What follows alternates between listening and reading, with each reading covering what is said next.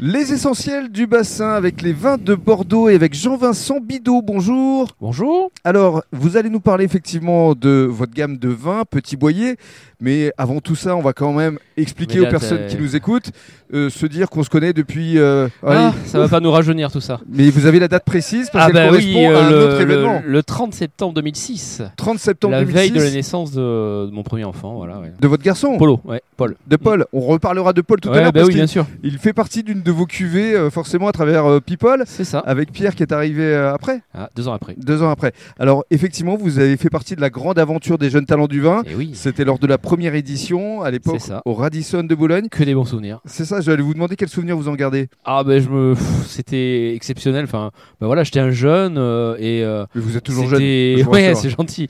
Mais euh, c'était une mise en avant euh, que je n'espérais, enfin inespérée, voilà, on va dire. Euh, Enfin voilà, euh, quand vous arrivez de Blaye, entre guillemets, vous montez à la capitale, euh, vous rencontrez des gens euh, que vous n'avez pas l'habitude. euh, Il y avait quand même du Philippe VIP, Forbrac, voilà, Patrice Laffont Ouais. euh, et d'autres. Euh, Myriam Huette, euh, une fameuse Mhm. analogue, etc.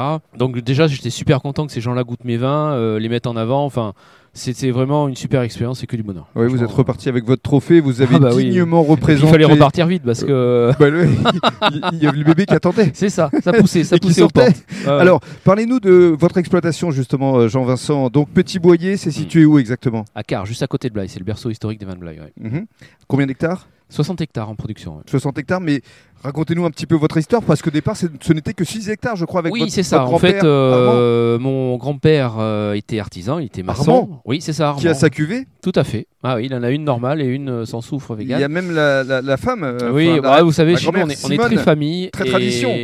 pour moi, c'est important de donner une âme au vin aussi, euh, qui raconte une histoire. euh, euh, Donc, pff, vous êtes je, je suis passé- un passionné de vin, donc en fait, je veux passé dire, c'est de- facile pour moi. De... De 6 hectares à 60 hectares, Ouais, mais c'est ça qu'on aime. on grâce à comprend. Marie-Laure, Aussi, bah oui. votre parce femme. que, bah on peut oui. la citer quand même, c'est Bah important. hein. oui, oui, oui, non, non, mais euh, tout à fait. Non, mais chez nous, euh, tout le monde donne un petit peu la main. euh, Ma mère, euh, qui est toujours là, euh, elle Histoire aide. familiale. Mais mes enfants également. euh, ce matin, euh, voilà, tout le monde était euh, à peu près les caisses bois. Non, non, c'était, c'était, voilà, Mm. c'est ça. Alors, parlez-nous des cépages euh, que vous travaillez, Jean-Vincent.